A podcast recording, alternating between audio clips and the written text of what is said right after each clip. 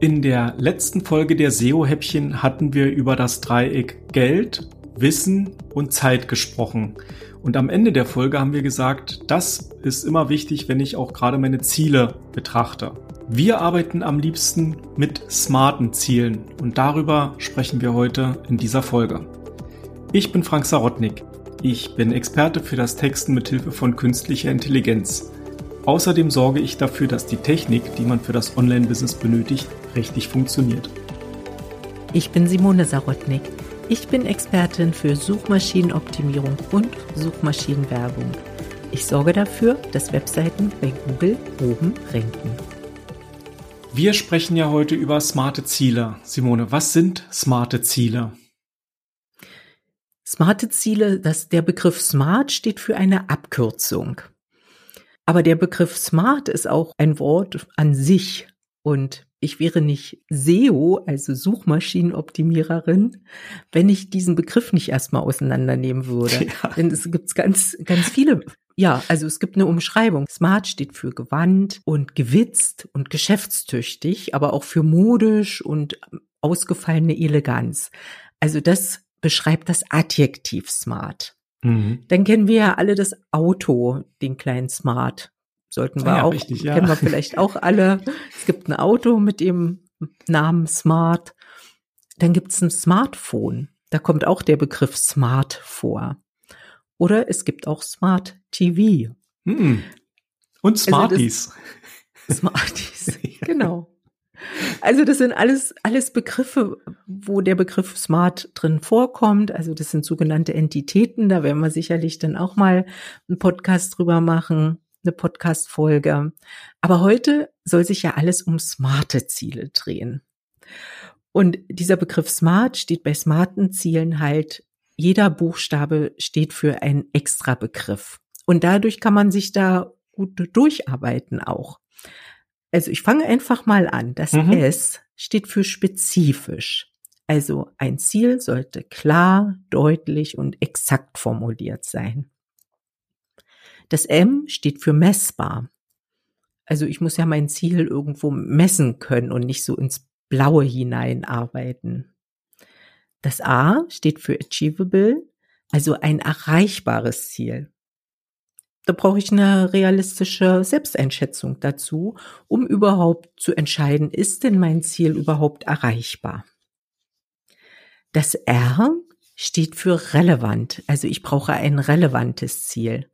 Ich kann ganz einfach Ziele erreichen, aber die gar nicht in mein, in mein großes Ziel einzahlen. Also ich kann Scheinziele erreichen, aber mein großes Ziel bleibt dadurch unerreichbar. Deshalb ist es wichtig, dass das Ziel, was ich erreiche, auch eine Relevanz hat. Und das T steht für terminiert. Also ich brauche eine Zeitspanne für das Ziel, wann ich das Ziel erreichen will. Und dadurch, dass SEO ja langfristig ist, wird es da ein bisschen schwierig, aber da kommen wir gleich hin. Also starten wir einfach nochmal beim S. Ja, nochmal von vorne. Was macht ein spezifisches Ziel aus? Kunden kommen ja oft zu uns und rufen an, ja, ich möchte Sichtbarkeit verbessern oder ich möchte meine Rankings verbessern. Das ist natürlich kein spezifisches Ziel. Das ist sehr allgemein. Und dann werde ich immer spezifisch. Dann erkläre ich in der Regel, dass es nur Ranking verbessern ist kein Ziel, weil eine Verbesserung des Rankings, meinetwegen von Position 99 auf Position 30, bringt sehr, sehr wenig. Denn das große Ziel ist ja in der Regel, mehr Umsatz zu machen, mehr Leads zu generieren. Also gut, das weiß der Kunde, was er dann als großes Ziel hat, aber halt Sichtbarkeit und Ranking verbessern ist zu allgemein. Und dann werde ich spezifisch und sage, unser Ziel sollte sein, bei Google in die Top 10 zu kommen. Das ist ein spezifisches Ziel, was dann auch in das große Ziel einzahlt. Mhm. Also Top 10 bei Google. Warum? Weil dort Klick, überhaupt Klicks stattfinden und alles, was auf Seite 2 ist und, und weiter hinten, ist keine Sichtbarkeit gegeben. Wie ist das mit der Messbarkeit wenn, deiner Ziele? Wie kannst du messen, dass dein Ziel, wenn du mit einer KI textest, erreicht ist? Hängt ja von der Spezifik ab. Wenn du sagst, ich hätte gerne einen Blogartikel, der sollte mindestens 1500 Wörter haben, dann kannst du das natürlich messen, rein von dem Volumen her. Wenn du jetzt sagst, ich habe einen Online-Shop und ich habe 60.000 Produkte dort drin und ich brauche übermorgen 2000 Texte dafür, dann kannst du das ja auch messen, indem du sagst, okay, wie viel Texte habe ich jetzt wirklich geschrieben? Das kann man natürlich mit einer KI sehr, sehr schnell auch machen, zumal ähm, die Programme natürlich immer anzeigen, wie viel Wörter hast du geschrieben, wie viel Zeichen hast du geschrieben. Das lässt sich dort sehr, sehr gut messen. Und letztendlich ist es natürlich auch so, wenn du dir vornimmst und deine Sichtbarkeit im Allgemeinen verbessern möchtest und sagst, okay, ich möchte jede Woche einen Blogartikel schreiben und veröffentlichen, dann kannst du das natürlich auch messen. Ja, und dazu brauchst du natürlich auch die Tools, die dir zeigen, wie weit dein Arbeitsfortschritt sozusagen ist. Planungstools oder andere Tools.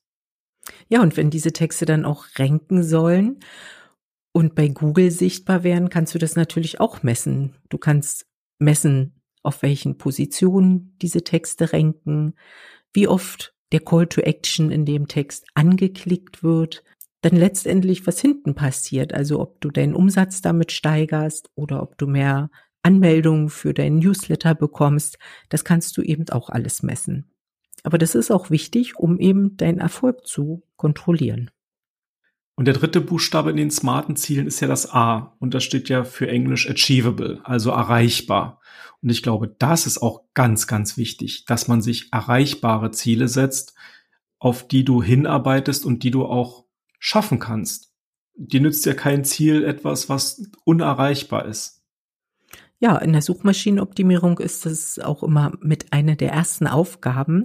Deshalb machen wir auch sehr gründlich immer eine Wettbewerbsanalyse.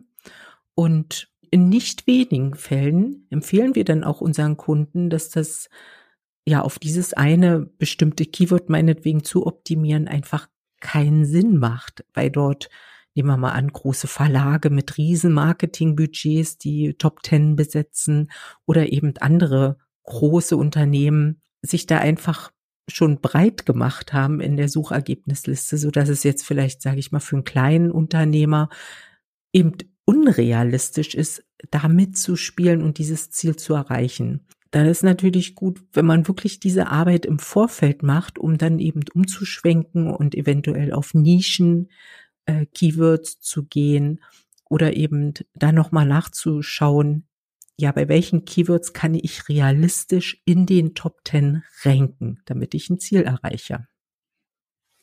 Ja, und ich glaube, der Punkt äh, der Erreichbarkeit, der beinhaltet auch ein hohes Frustpotenzial, wenn du das falsch definierst am Anfang. Dann rennst du hinterher, du arbeitest, du machst, du äh, rödelst, wie man so schön sagt, und du kommst halt trotzdem nicht vorne an und hast dann natürlich eine, eine, eine sehr, sehr große Frustration. Deshalb ist es, so wie du schon gesagt hast, extrem wichtig, hier ein Feintuning auch vorzunehmen, um das Ziel erreichbar zu halten. Was ist mit der Relevanz? Was ist mit, mit R? Ja, Relevanz ist ganz spannend. Auch in der, in der Praxis habe ich da mehrere Beispiele.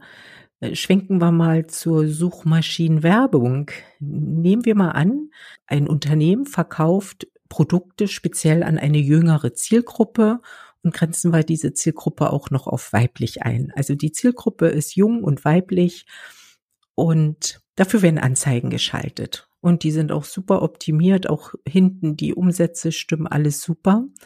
Und eines Tages geht dann der Geschäftsführer, der dann schon ja im, im gestandenen Alter ist, sage ich mal 55 plus, sucht bei Google nach seinen Anzeigen, gibt den Begriff ein und sieht seine Anzeige nicht und ist erstmal wütend, weil ja, er bezahlt ja für die Anzeigen und möchte auch diese sehen bei Google.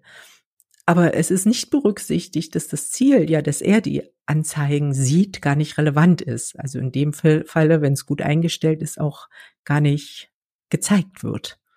Und das ist halt, da gibt's dann auch oft einen Zwiespalt. Ne? Die Geschäftsführer, die sehen ja ihre Anzeigen ganz gerne immer im, im Netz bei Google, wenn sie danach googeln. Aber wenn sie überhaupt nicht der Zielgruppe entsprechen, ist es ja eigentlich gut, wenn sie diese Anzeigen nicht sehen.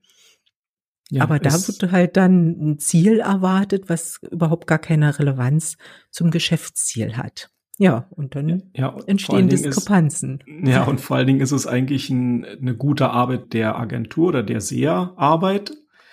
Aber einem Geschäftsführer zu sagen, dass er nicht relevant ist, ist, glaube ich, ein ganz, ganz schweres Thema. Ganz schwierig, genau. ja. Muss man sehr ja. smart vorgehen. Musst du sehr smart vorgehen.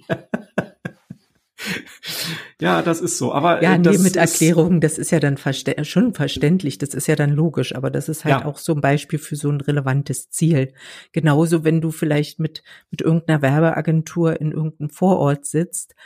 Also nehmen wir an, du wohnst in so einem Vorort von Berlin und du rankst dort, wenn man diesen Begriff eingibt, Werbeagentur Vorort, rankst du auf eins. Du bekommst aber keine Aufträge, weil in diesem Vorort niemand nach Werbeagentur sucht. Alle suchen nach Werbeagentur Berlin. Also wäre es doch ein relevanteres Ziel, auch für diesen Begriff in Berlin zu renken. Das ist das, wo man eben gucken muss, dass ein Ziel auch so relevant ist, dass es wirklich auf die großen Geschäftsziele, also mehr Umsatz, mehr Leads einzahlt.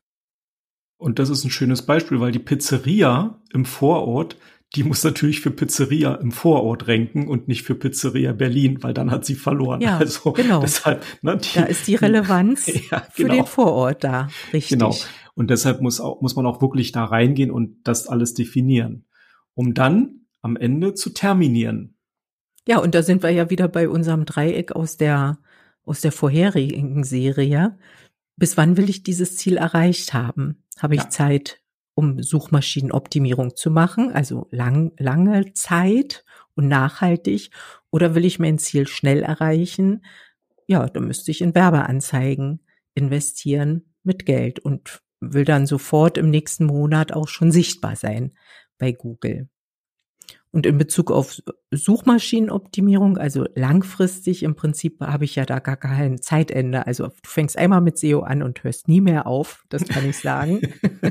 ja, ist da ist es dann natürlich wichtig, Etappenziele zu setzen und ja, dass man vielleicht im Vorjahresvergleich sich dann vergleicht, ne, mit den Zahlen zum Vorjahr, wie bin ich da gewachsen, wie sind die Umsätze gestiegen Eben, ja, oder auch Monat, monatlicher Vergleich, wöchentlicher. Also das kann jeder machen, wie er möchte, aber dass man das bei SEO sich eben Etappenziele setzt und immer, ja, von, von Etappe zu Etappe besser wird.